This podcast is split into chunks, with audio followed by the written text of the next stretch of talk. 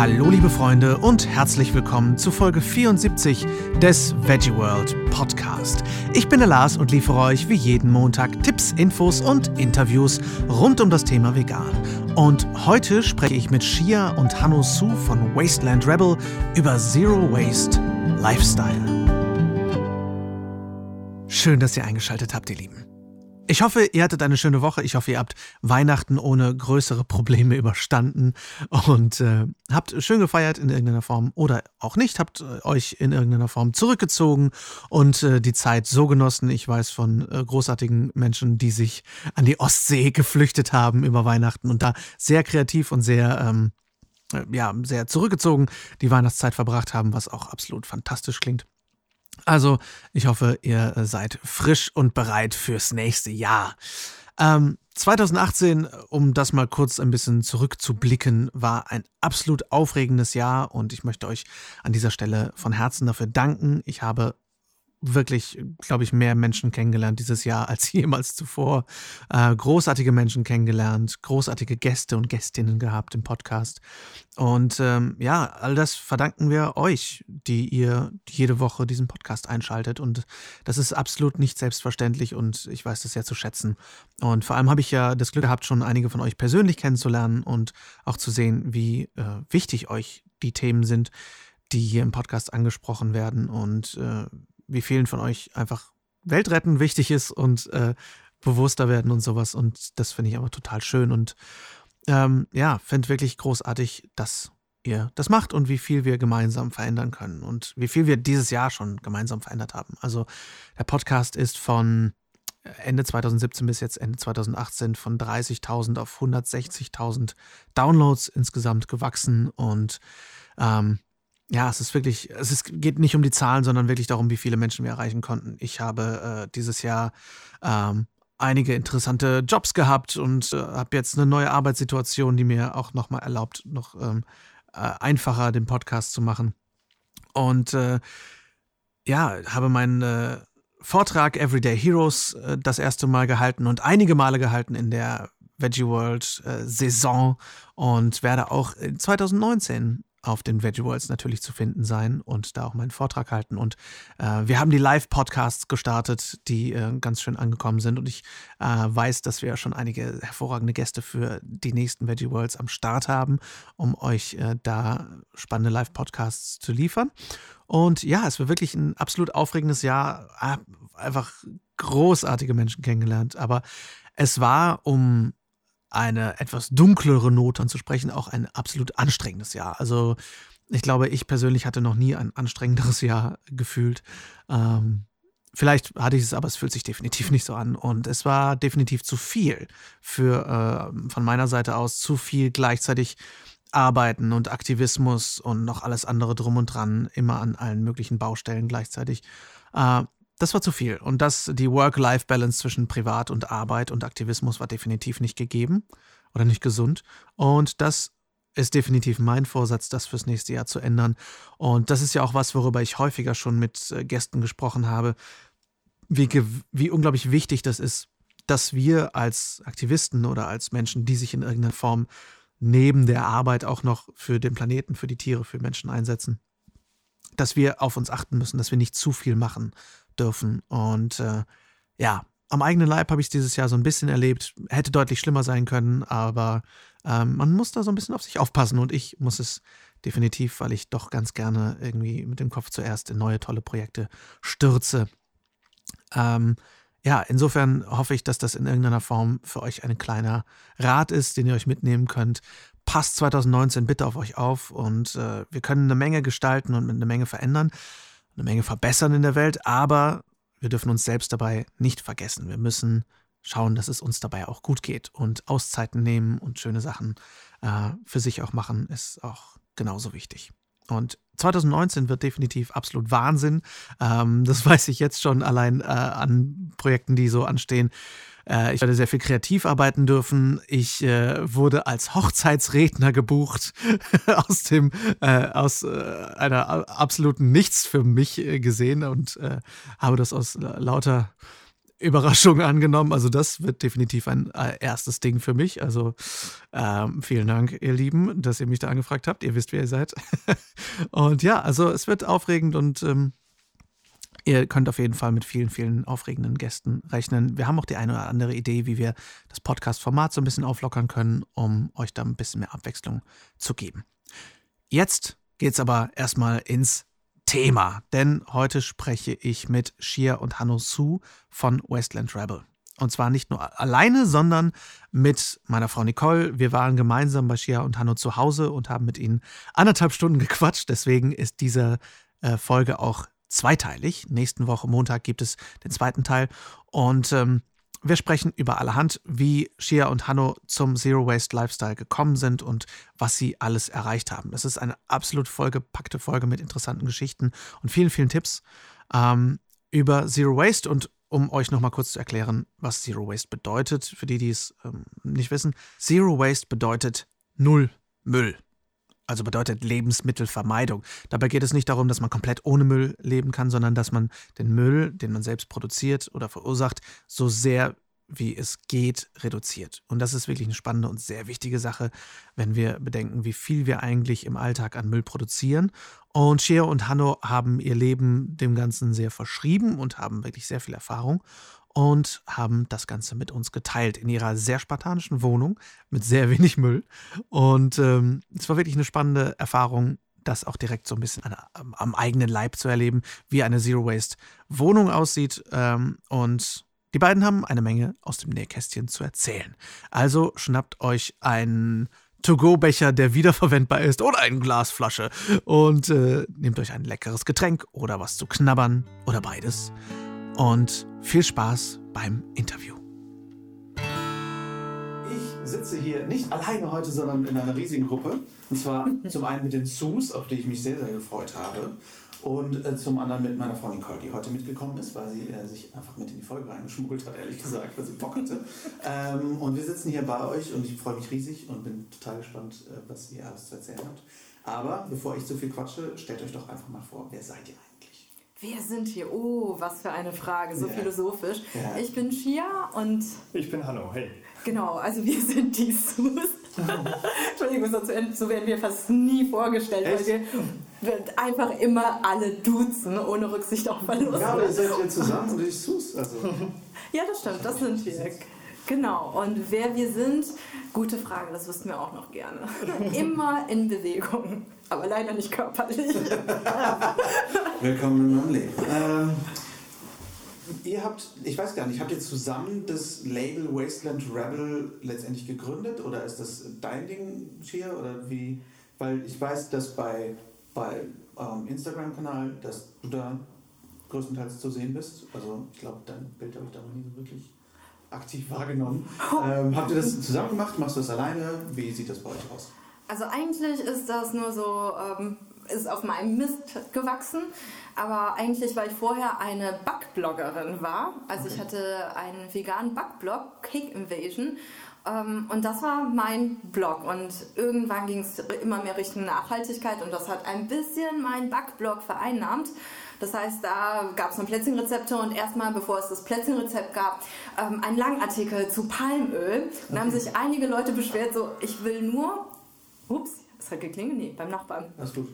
Ich will nur ein Plätzchenrezept haben. Ich möchte nicht die ganze Zeit über Palmöl und über andere Umweltsachen mhm. lesen, wo ich auch gedacht habe, okay, macht auch Sinn. Ich will das trotzdem irgendwie thematisieren und es muss aus mir raus. Und dann war für mich als Bloggerin ziemlich klar, ähm, ich mache einen zweiten Blog auf, vielleicht interessiert es ja irgendwen. Ich habe nicht daran geglaubt. Ich hatte auch geguckt, ich hatte diesen Namen im Kopf, Wasteland Rebel, habe gegoogelt und habe herausgefunden, das ist eine Counter-Strike-Waffe. okay. Ja, ich habe gedacht, ist ja auch egal, muss mich auch keiner finden. Das war ja nur so mein, meine private Ideensammlung. Mhm. Ist ja auch vollkommen egal. Aber es haben tatsächlich Leute angefangen, das zu lesen, obwohl ich gedacht habe, wer googelt nach, weiß ich nicht, Haare waschen mit Roggenmehl? Äh, es tun Leute. Mhm. Ja, und so kam das eigentlich ins Rollen. Und du bist halt immer, Ja. ähm, immer dabei, weil wir Mitgerissen worden oder?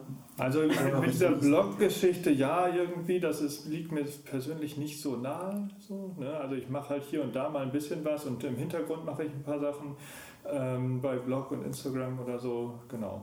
Also weil mein Leben ist nicht so sehr Bloggen und Mhm. Posten und so, das ist nicht so mein Leben. du bist nicht so mitteilungsbedürftig. Genau. Ähm, okay, aber fangen wir, mal, fangen wir mal ganz von vorne an. Also Wasteland Rebel ist dein Label, euer Label, worunter ihr über Zero Waste oder Müllvermeidung Ja. berichtet. Wir sehen das nicht so eng, so oder so. Es wird sich immer irgendwie entwickeln. Mhm. Und das war halt irgendwann ist Hanno eingestiegen, mehr oder weniger freiwillig. Das fing halt mit Instagram an, weil ich meistens eher lieber hinter der Kamera stehe. Ähm, es hat auch drei Jahre gedauert, bloggen, bis ich bei Cake Invasion mein erstes Profilfoto hochgeladen hatte. Und da war Hanno halt plötzlich vor der Kamera. Professionelles Handmodel und Fußmodel. Also man sah häufig meine Füße neben dem Einkaufskorb oder so. Ne? aber das war dann mein Kuchen, Job. Weil das war irgendwie Und Ja, genau. beim Kuchen auch, also da musste ich dann auch irgendwie Dinge halten und einschütten und, Und äh, hat Mehl einfüllen und solche Sachen. Irgendwann hat er aufgegeben und sein Gesicht war zu sehen.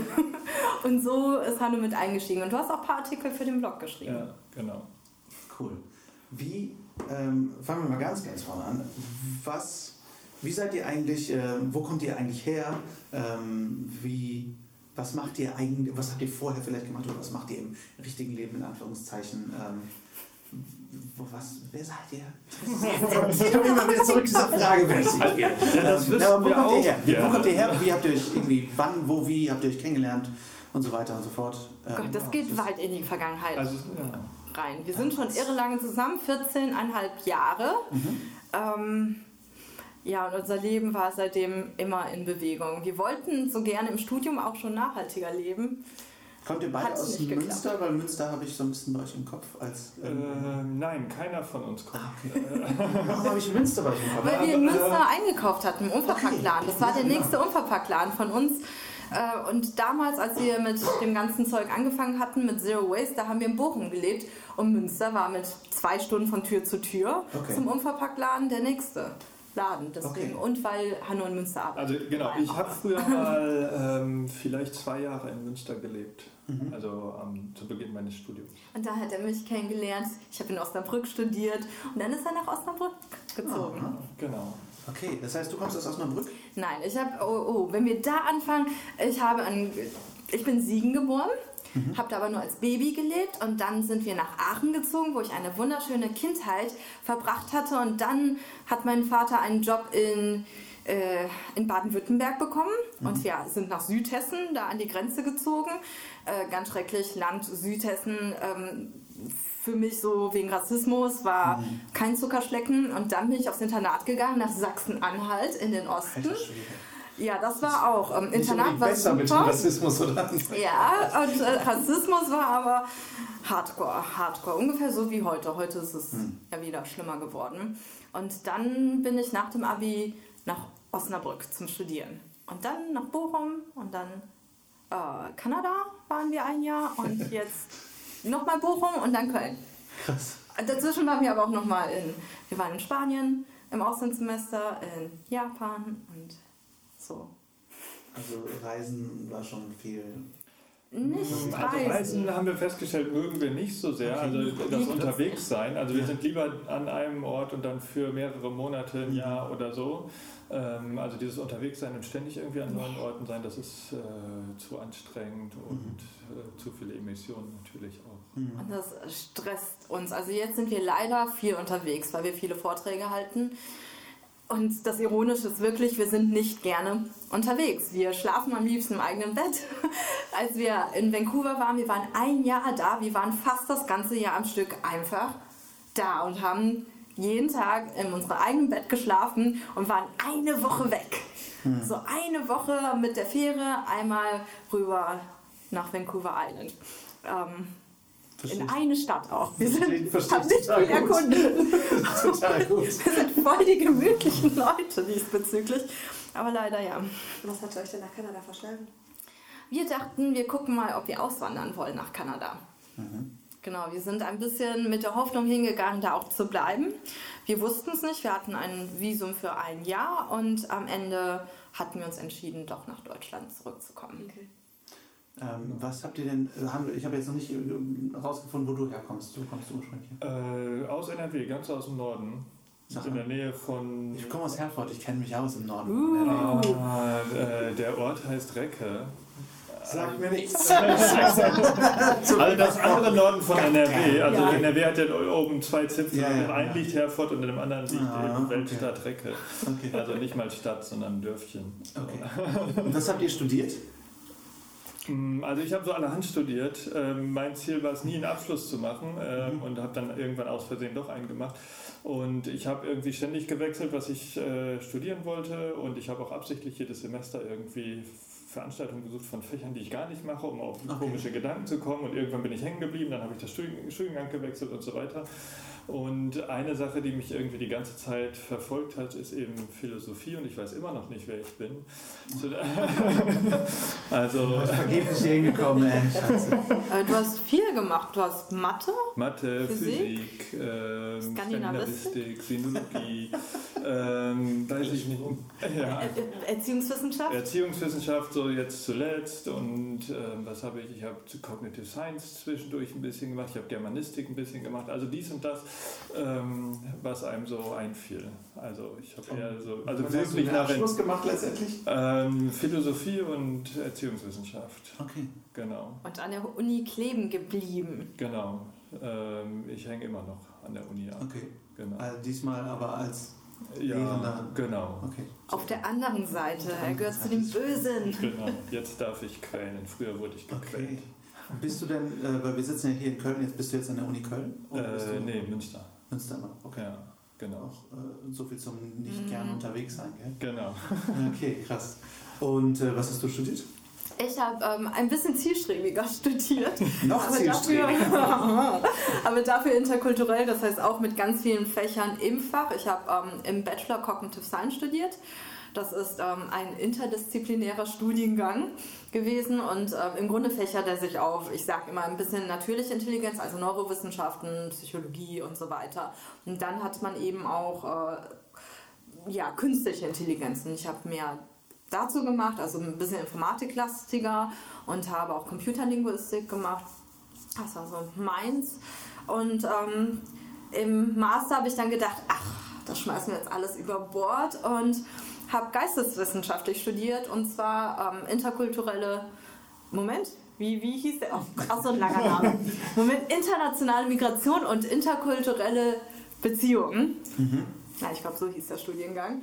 Ähm, also auch Scheint ja auch total hängen geblieben zu sein. ja, total. Also ganz, ganz viele Fächer im Studienfach, weil auch interdisziplinär und ich habe aber hauptsächlich Soziologie gemacht, was mir auch angekreidet wurde, weil wir sind ja nicht nur ein soziologischer Studiengang, aber ja.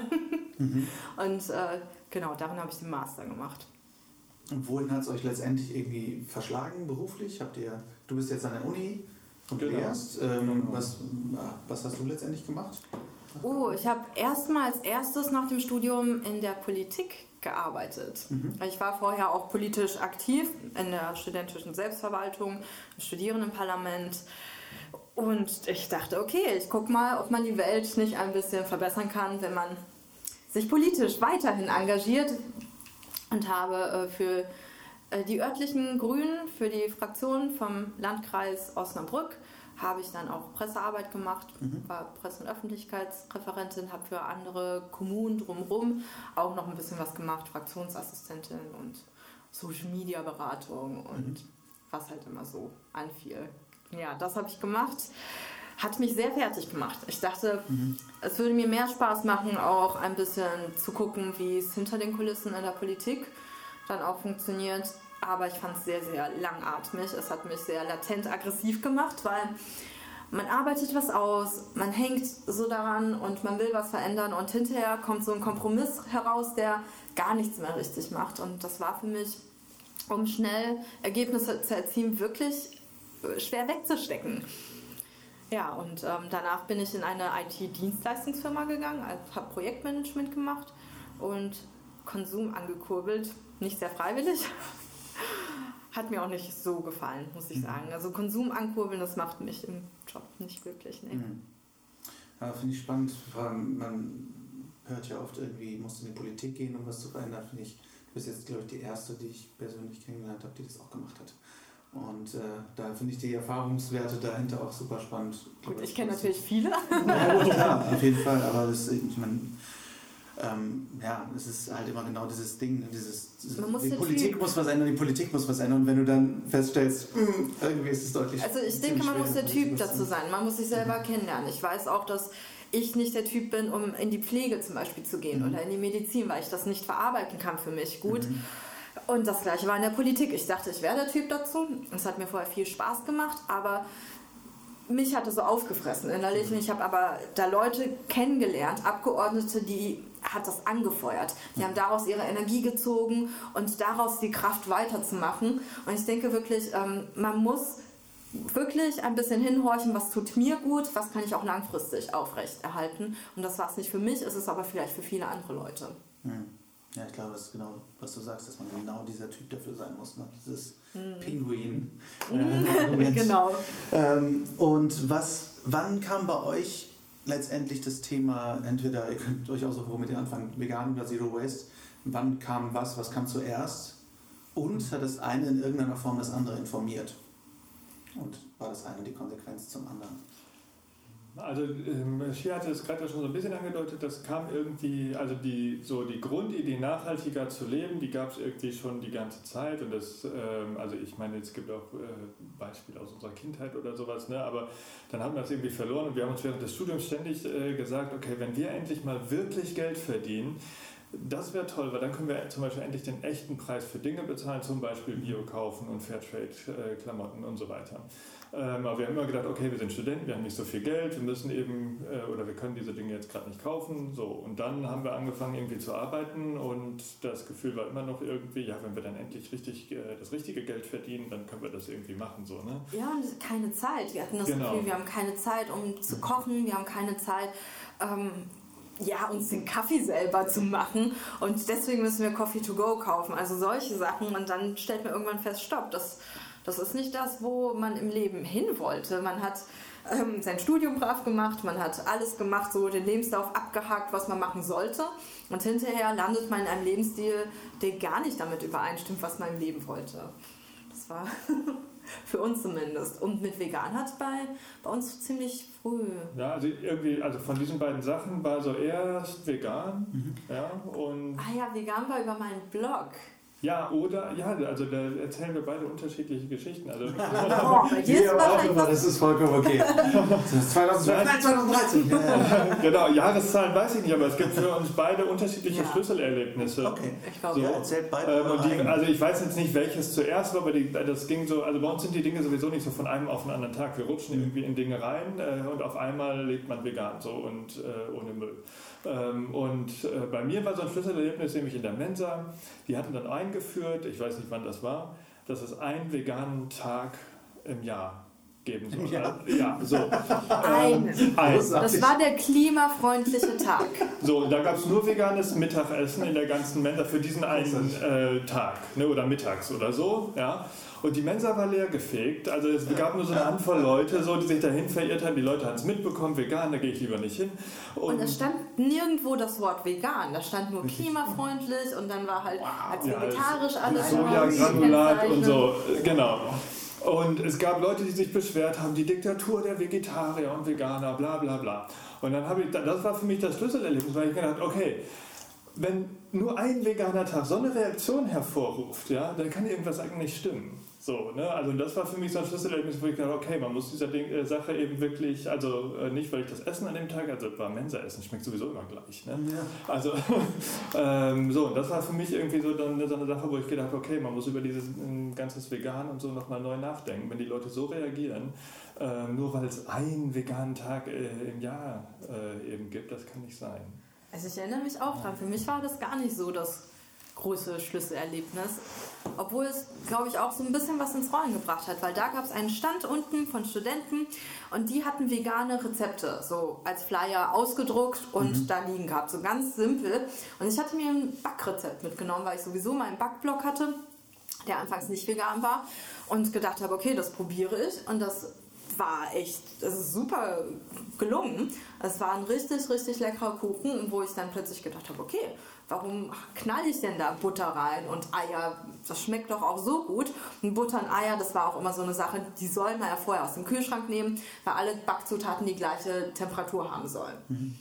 Habe ich immer vergessen. Und das hat mich immer geärgert. Und ähm, ich habe auch gedacht, das war total praktisch. Ich glaube, das Rezept war mit. Äh, das unterstützt meine Frau da. Ja, das unterstützt ein geiler Grund auf vegan. Das, damit fing es wirklich auch an und hat super geschmeckt. Und dann habe ich angefangen zu experimentieren und alles ging schief. Also nur das eine Rezept hat funktioniert, alles lief schief. Und ich habe das natürlich auch auf meinem Blog getan und gesagt, ich weiß nicht, was ich falsch mache.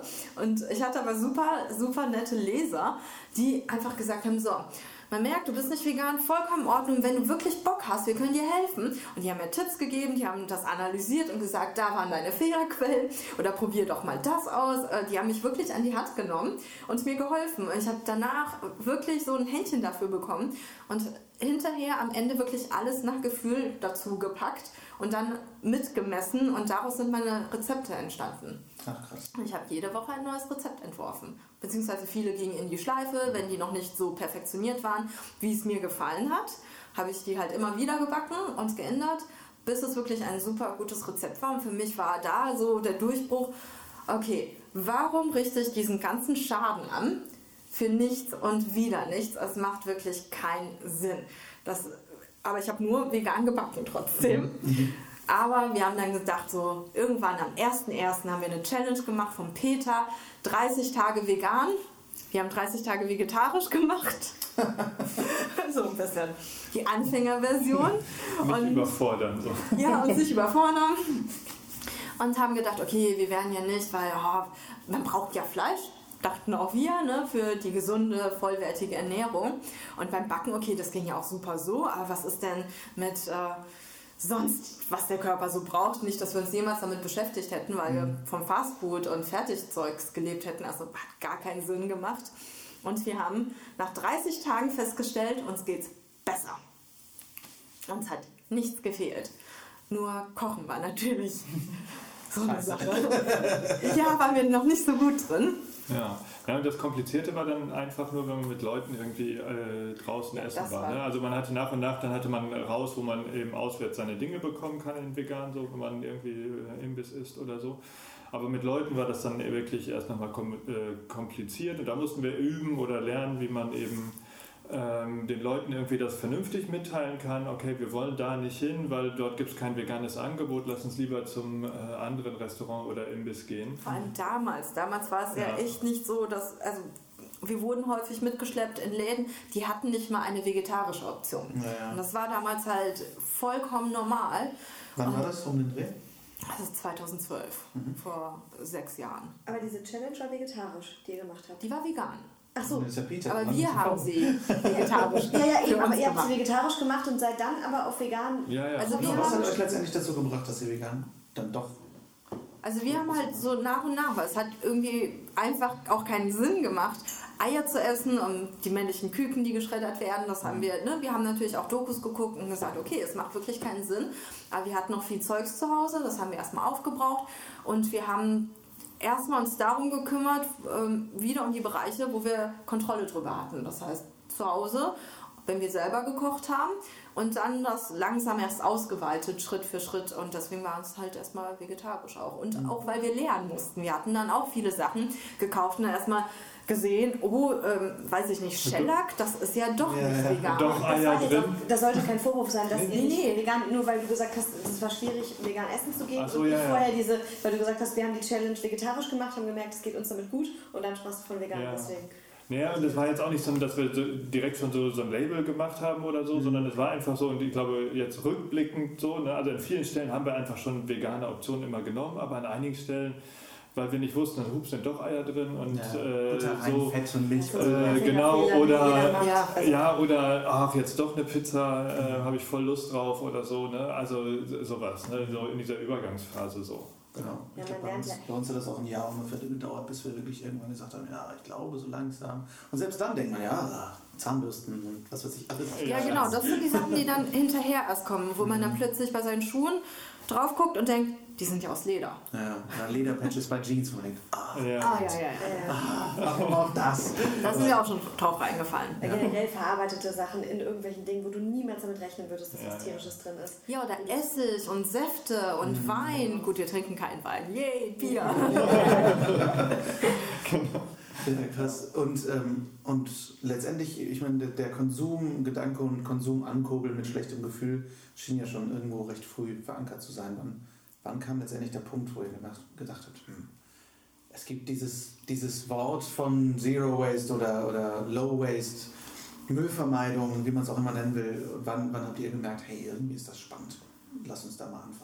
Also das hing maßgeblich damit zusammen, dass ich auch sehr, sehr unglücklich im Job war. Also natürlich Konsum ankurbeln, aber es waren eben auch viele andere Sachen im Job. Also wenn ihr nachhaltig leben wollt, dann sucht euch einen Job, der euch unglücklich macht. Genau, Nummer eins Tipp. Genau, Ja, heute. sehr schnell alle vegan und äh, es so viele unglückliche Menschen in ihren Jobs gibt. Also wirklich, ich war im Job so unglücklich und ich habe einen Tag gehabt, wo ich gedacht habe, so habe ich mir mein Leben nicht vorgestellt. Das ist alles, was ich im Leben nicht wollte. Und ich habe gekündigt, ohne einen anderen Job zu haben. Wir sind ähm, zwei Wochen später, nachdem ich gekündigt habe, schon nach Bochum gezogen. Wir haben direkt eine Wohnung gefunden, direkt Nägel mit Köpfen gemacht, direkt raus aus Osnabrück, um irgendwie uns neu zu sortieren. Und ich wusste nicht, was ich machen wollen würde habe mir ein Jahr gegeben, um mich zu sortieren, weil, weil für uns einfach wichtiger war, das Ganze mit uns auch vereinbaren zu können. Und da sind wir ganz vegan geworden, weil ähm, wir uns dann einfach mehr dahinter geklemmt haben und gesagt haben, es ist uns wichtig. Und in diesen, ich sag mal, in dieser Phase sind wir noch mal minimalistischer geworden. Ähm, haben nochmal geguckt, was ist uns tatsächlich wichtig. Und da ist uns Zero Waste auch über den Weg gelaufen. Bei Facebook hat es irgendwer, ich glaube, in einer veganen Gruppe gepostet oder einfach nur in meinem Newsfeed. Ich glaube, es war eine vegane Gruppe. Und ähm, ich habe dich sofort hergerufen und gesagt, das musst du dir ansehen. Die Familie, die haben zu viert ein Glas Müll im Jahr. Das war natürlich heftig. Ich finde dieses Bild auch das erste Mal zu sehen, so ein so ein Schraubglas und alles mit einfach so ein bisschen Müll da drin. Wie ist das möglich? Und da hat man halt gesehen, das war die Bea Johnson mit ihrer Familie. Ähm, und das war ein Beitrag, der gezeigt hat, wie sie das macht. Und die ist ja in den USA. Und da hat man gesehen, wie die vor so einer Wand von Spendern war und einfach mit ihren eigenen Stoffbeuteln da alles abgezapft hat. Und ähm, wir haben geguckt und gedacht, ja, das gibt es bei uns ja gar nicht.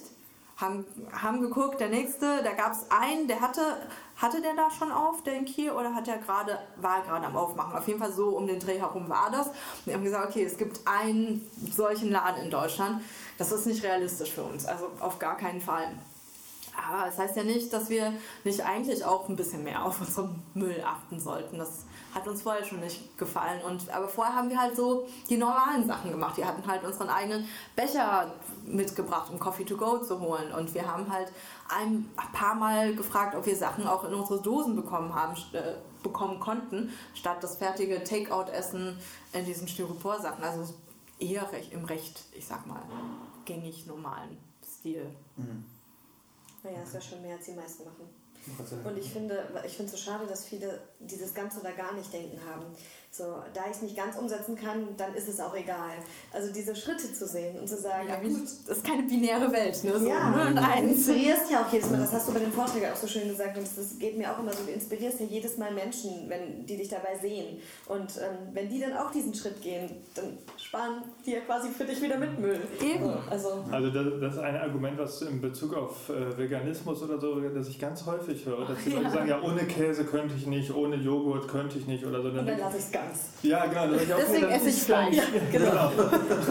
dann sage ich immer, isst dein Joghurt und den Rest einfach nicht, ohne den du ja äh, kannst. So, und das ist halt so, in die, durch, also in der Phase sind wir dann mit dem Müll eben da auch hingekommen. Okay, wir haben bei uns vielleicht jetzt nicht so einen Unverpacktladen, aber wir können einfach noch mal ein bisschen konsequenter gucken, wo gibt es eben äh, verpackte Sachen und die wollen wir dann einfach nicht mehr kaufen und äh, gucken dann eben, wo es unverpackte Dinge, ne, also vor allen Dingen natürlich Obst und Gemüse, äh, dann auf dem Markt oder in der Gemüseabteilung oder so, haben wir dann einfach konsequenter darauf geachtet, die so zu kaufen. So, ne? Ja, und deswegen gab es auch keinen richtigen Startschuss, weil wir einfach so das nächste Mal einkaufen gegangen sind und gedacht haben, okay, wir nehmen uns jetzt einfach nicht diese blöde Plastik-Obst- und Gemüsetüte, wir schmeißen es aufs Band. Und das war nicht, dass wir gedacht haben, jetzt vermeiden wir Müll, sondern immer in der Situation, na, brauchen wir es wirklich, vielleicht nicht.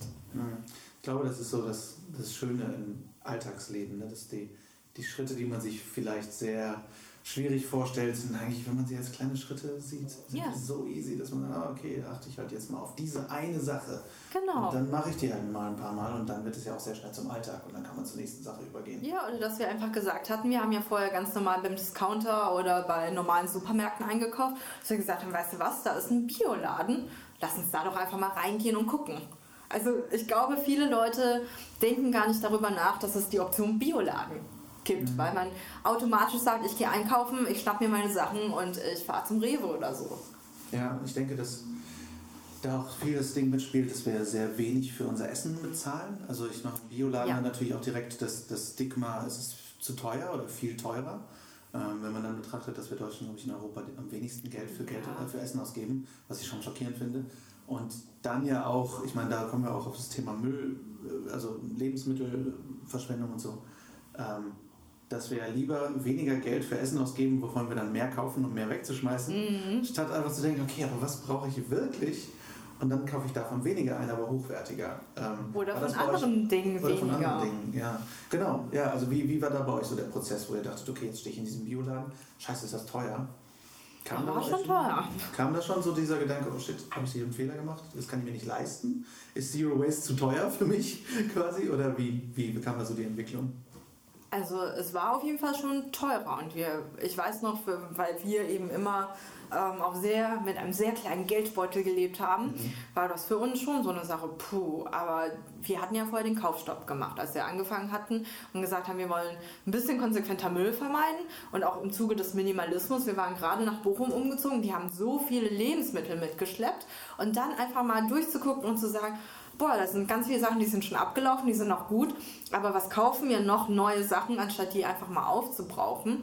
Und da haben wir richtig viel Geld gespart. Ich glaube, da waren wir ein bisschen so im Modus, ja, wir haben ja ganz gut Geld gespart. Können wir doch mal für was, für was Sinnvolleres ausgeben.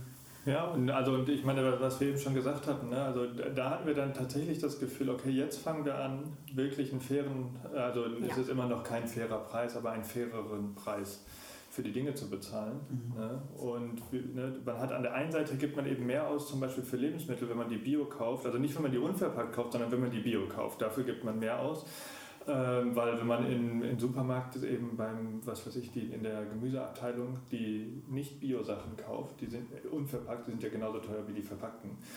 Ähm, aber am anderen Ende spart man eben Geld, ähm, zum Beispiel im Bad oder so, weil man da nicht mehr die teuren ähm, Und man äh, muss bei uns auch so. sagen, wir hatten unsere Finanzen immer gut im Griff. Also weil wir so, wir, wir hatten irgendwann zu Studienzeiten zu zweit von 900 Euro gelebt. Also wir, Das kennen wir.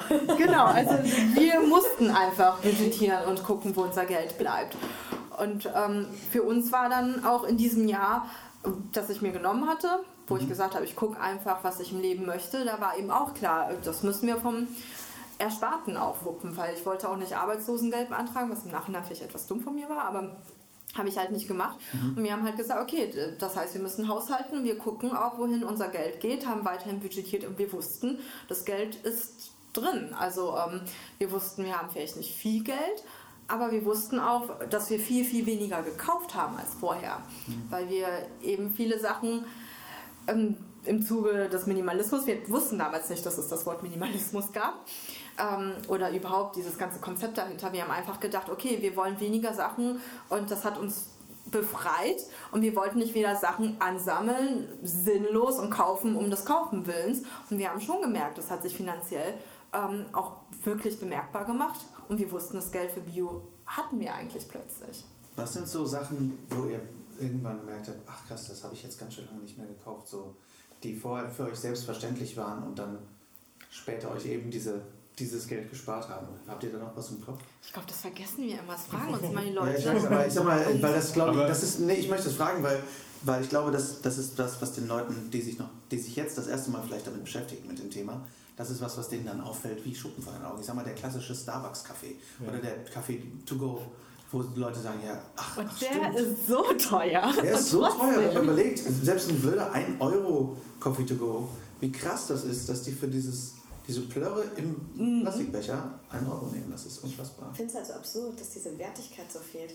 Die Leute Oh sind ja. bereit, jeden Tag ein Coffee to go zu kaufen und zu kaufen und erzählen mir, ich habe kein Geld für den veganen Käse, der ist ja so teuer. Wo ich sage, das ist einfach nur eine Frage der Priorität. Und ich habe ja viele Leute, die bei mir Lebensmittel abholen durch Foodsharing. Und die sparen so viel Geld dadurch und erzählen Ja. mir aber ein, sie haben kein Geld, um eben Bio zu kaufen oder die veganen Sachen auszuprobieren. Und ich mal sage, merkst du, das, das stimmt Ja, irgendwie gerade nicht. Ne? Ich erinnere mich Genau. dann, in Studienzeiten habe ich mal einer Freundin vorgerechnet, die hatte immer Markenmineralwasser. Wir haben halt Leitungswasser getrunken, ähm, dass sie im Jahr 600 Euro für Wasser ausgegeben hat. Und ähm, das war das Geld, eigentlich Geld, das sie nicht hatte. Und solche Sachen haben wir halt gar nicht mehr. Aber was ist. Ich, Also, ich habe mir früher, ich hatte so viel Nagellack zum Beispiel, weil ich mir meine Nägel halt immer lackiert habe. Ähm, und Nagellack, so da denkt keiner drüber nach. Das sind Sachen, wo die Leute kein Maß für haben. Das heißt, man geht in eine Drogerie und man guckt nach neuen Farben und sagt, oh, die Farbe habe ich noch nicht, die kaufe ich. Aber dass man Nagellack nicht in dieser Zeit aufbrauchen kann, bevor er schlecht wird, daran denkt keiner. Und das ist unmöglich bei dieser Menge von Nagellack zu Hause, weil ich nicht 20, 30, 40 äh, Stück ähm, alle aufzubrauchen. Und das ist etwas, da hat man Geld versemmelt und man sieht nicht, wie teuer das ist. Und Bücher zum Beispiel. Das Oh, hat ja, jetzt nicht viel mit Ernährung zu tun, obwohl man Bücher natürlich auch verschlingt. Aber ähm, deswegen, ähm, wir hatten so viele Bücher und uns ständig Bücher gekauft. Ja, ähm, und die haben wir auch irgendwann einfach weggegeben und benutzen, also jetzt Bibliothek oder so. Ne? Also das spart natürlich auch Geld. Und ab und zu äh, kauft man sich dann mal ein Buch oder so. Aber ähm, solche Dinge, ne, da denkt man irgendwie auch nicht dran, dass die, also die kann man sozusagen dann in Bio-Essen Und investieren. Klamotten. Ne? Klamotten, also ganz, ganz maßgeblich. Ich habe dann viel über Klamottentauschpartys bekommen Mhm. und was ich da nicht bekommen konnte, hatte ich viel auch Secondhand geguckt. Inzwischen gucken wir auch ein bisschen ähm, Fairtrade Bio-Kleidung, um das auch zu unterstützen, vor allem weil es in Bochum halt auch einen veganen Fairtrade-Klamottenladen gibt. Uh. Ja, Sehr der ist gut. vegan, der ist Kong Island. Ja, Gestern kennengelernt.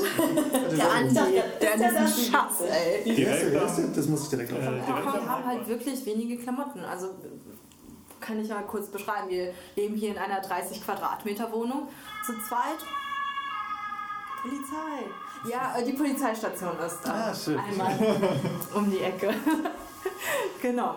Und wir haben hier im Flur, der ist nicht groß, wir haben einen Einbauschrank. Und der Einbauschrank ist ungefähr, wie viel ist das? Ähm, 1,20 breit. Und da sind die Klamotten von Hanno und mir drin. Und da ist, sind noch andere Sachen drin. Also da sind noch Nähmaschinen, unsere Ordner ähm, und Krams und unser Wäschekorb. Also Winterbettwäsche und Bettwäsche, alles da noch drin. Und Wie war, mehr die, brauchen wir nicht. wie war so die Reaktion von, von eurem Umfeld, als ihr da so langsam umgestellt habt? Waren die Leute inspiriert? Waren die erstmal so.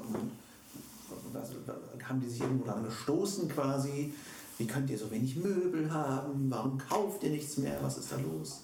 Wenn man Also da- da denselben Klamotten auftritt oder so, das sind die. Hm, Also mit den Klamotten so rum habe ich das nicht äh, erlebt, aber wenn man dann mal was Neues hat, dann wird kommentiert. Äh, ah, du hast ja was Aha. Neues. Äh, Ja, genau. Also doch, Ja, also doch. Ähm, Ist ja so Gott. Genau, aber dass ich angesprochen wurde, dass ich, äh, was weiß ich, jetzt jahrelang immer den gleichen Pulli anziehe oder so, ne? oder den hattest du ja schon vor drei Jahren oder so, sowas kommt, es wird mir noch nicht passiert. Also wegen der Wohnung kriegen wir regelmäßig irgendwie aus unserem Umfeld Leute, die sagen, ähm, dass das viel zu klein ist äh, und die sich am Anfang irgendwie Sorgen gemacht haben, ob wir das überhaupt aushalten. Aber am Anfang waren wir halt auch noch echt nicht lange zusammen. Das war einfach nur, also Hanno ist in eine kleine Wohnung gezogen, 19,5 Quadratmeter und ich habe in einer WG gewohnt mit einer Mitbewohnerin, die ein Messi war, wo das benutzte Geschirr unter das Bett geschoben wurde und solche Sachen. Ähm, und ich wollte da auch einfach raus. Also mit vielen Mitbewohnern. Mit sehr vielen Mitbewohnern, ja. Ich wollte da einfach raus und ich bin ähm, bei Hanno vorübergehend eingezogen, bis ähm, ich slash wir wussten wir auch nicht, ob wir zusammen wohnen wollten. Dann was hatten, aber wir sind da halt wohnen geblieben. Und das hat Ach, krass. zu zweit. Genau. Na gut, das ist ein super Startpunkt letztendlich, ne? wenn du nicht irgendwie ganz viel gewöhnt bist und dann dich verkleinerst, ist doch cool. Ja, ja, genau. Und Aber- das ist halt, dann weiß man, ähm, also es, es gab hier Bill Murray, kennt ihr den, ja? Der Ja. hat ja irgendwie, seine Empfehlung war, ähm, wenn man jemanden Neues kennenlernt, soll man direkt auf eine lange Reise mit dieser Person gehen. Ähm, spart Zeit. Weil, Zeit. also entweder äh, äh, war es gut und dann ist man wirklich, hat man sich zusammengeschweißt so, ne? oder nach drei Monaten weiß man, okay, das wird nichts. Aber unsere Eltern fanden es von beiden Seiten her ganz, ganz schrecklich. Also was für Zustände das sind und haben uns in den Ohren gelegen, ähm, dass wir wenigstens zusammen in eine größere Wohnung ziehen. Ich weiß, dass meine Mutter die ganze Zeit gesagt hat, und dann hatten wir auch noch eine gemeinsame Haushaltskasse und so, weil wir ja zusammen gewohnt haben. Meine Mutter die ganze Zeit, boah, ihr, ihr legt es auch drauf an, ne? Ihr wollt euch auch bestimmt streiten. Warum tut man sich das an und hat mehr Sachen, über die man sich streiten kann? Ich meine, macht auch Sinn, wenn man drüber nachdenkt, aber ich finde, Ja, klingt aber auch nach Man- Projizieren von den eigenen Gewohnheiten auf andere. Ja, und als Minimalist hat man nicht viele Sachen. Kann sich nicht über viel streiten. Ja, vor allem, wenn man so gleich eingestellt ist, dann ist das Risiko ja einfach sehr gering, dass man sich wegen irgendwelcher Geldgeschichten streitet. Ja, und gefühlt hatten wir halt nichts. Also wir hatten beide wenig Geld. Worüber soll man sich bei Geld da noch streiten? Ich habe weniger. Ihr merkt also, es geht nicht darum, alles perfekt zu machen. Wie letztendlich auch im Veganismus haben wir ja auch im Interview angesprochen. Es geht nicht darum, dass wir alles immer richtig machen. Was bedeutet letztendlich richtig? Ähm, es geht um Grauzonen. Es, die Welt ist nicht schwarz-weiß. Wir haben viele, viele wundervolle Farben und ihr dürft eine davon sein. Also, wenn euch etwas aus dieser Folge inspiriert hat, dann fangt mit einer Sache an, die euch besonders catcht oder die euch direkt auffällt und versucht Schritt für Schritt etwas zu verändern und nicht alles gleich richtig zu machen und euch zu überfordern. Genau das, was ich mit dem Veganismus auch immer sage. Wenn ihr noch schwer äh, von Käse lassen könnt, dann esst einfach noch ein bisschen Käse weiter und nehmt alles andere tierisch aus dem Programm. Zum Beispiel. Ich hoffe, die Folge hat euch gefallen. Schreibt mir wie üblich gerne eure Fragen und Gedanken an lars.veggieworld.de. Alle wichtigen Shownotes zur heutigen Folge sind natürlich in den Shownotes verlinkt. Alle wichtigen Infos. Äh, zum einen natürlich die Wasteland Rebel Seite von Shia und auch der vegane Modeladen Kong Island in Bochum ist verlinkt. Schaut natürlich auch sehr gerne vorbei auf der veggieworld.de Seite, auf dem Blog oder äh, schaut nach, wann die nächsten Veggie Worlds sind. Ich bin im Februar in Wiesbaden das nächste Mal äh, auf der Veggie World und freue mich sehr, einige von euch da zu treffen. Jetzt bleibt mir aber nichts anderes übrig, euch erstmal einen guten Rutsch zu wünschen und ein frohes neues Jahr bald schon. Ähm, genießt die Zeit am aller, allerliebsten böllerfrei, wenn ihr mir einen Gefallen tun möchtet und nicht nur mir, sondern sämtlichen Tieren. Äh, ich weiß nicht, wer von euch Haustiere hat. Ähm, Haustiere leiden oft sehr, sehr, sehr unter äh, Silvesterknallern und ähm, auch Wildtiere, gerade Vögel, leiden extrem darunter. Also wenn ihr könnt, dann feiert Silvester gern böllerfrei und knallerfrei. Das wäre der absolute Knaller. Naja, no pun intended, Gott. Naja, ich äh, muss definitiv auch zu meinen, äh, ich hätte jetzt fast gesagt Käsefondue, aber das gibt's bei uns natürlich nicht, aber ich muss definitiv in meinen Jahresfeierabend. Also ich wünsche euch was. Wenn ihr mögt, dann bleibt natürlich gern am Ball, abonniert den Podcast, wenn ihr es noch nicht getan habt und folgt uns gerne auf Social Media at officialveggieworld und at larswalterofficial. Ich freue mich sehr, euch nächsten Montag, also nächstes Jahr, wieder zu hören im zweiten Teil des Interviews mit Zero Waste, Lifestyle und Wasteland Rebel. Bis dahin wünsche ich euch eine schöne Woche. Treibt's heute Abend nicht zu wild.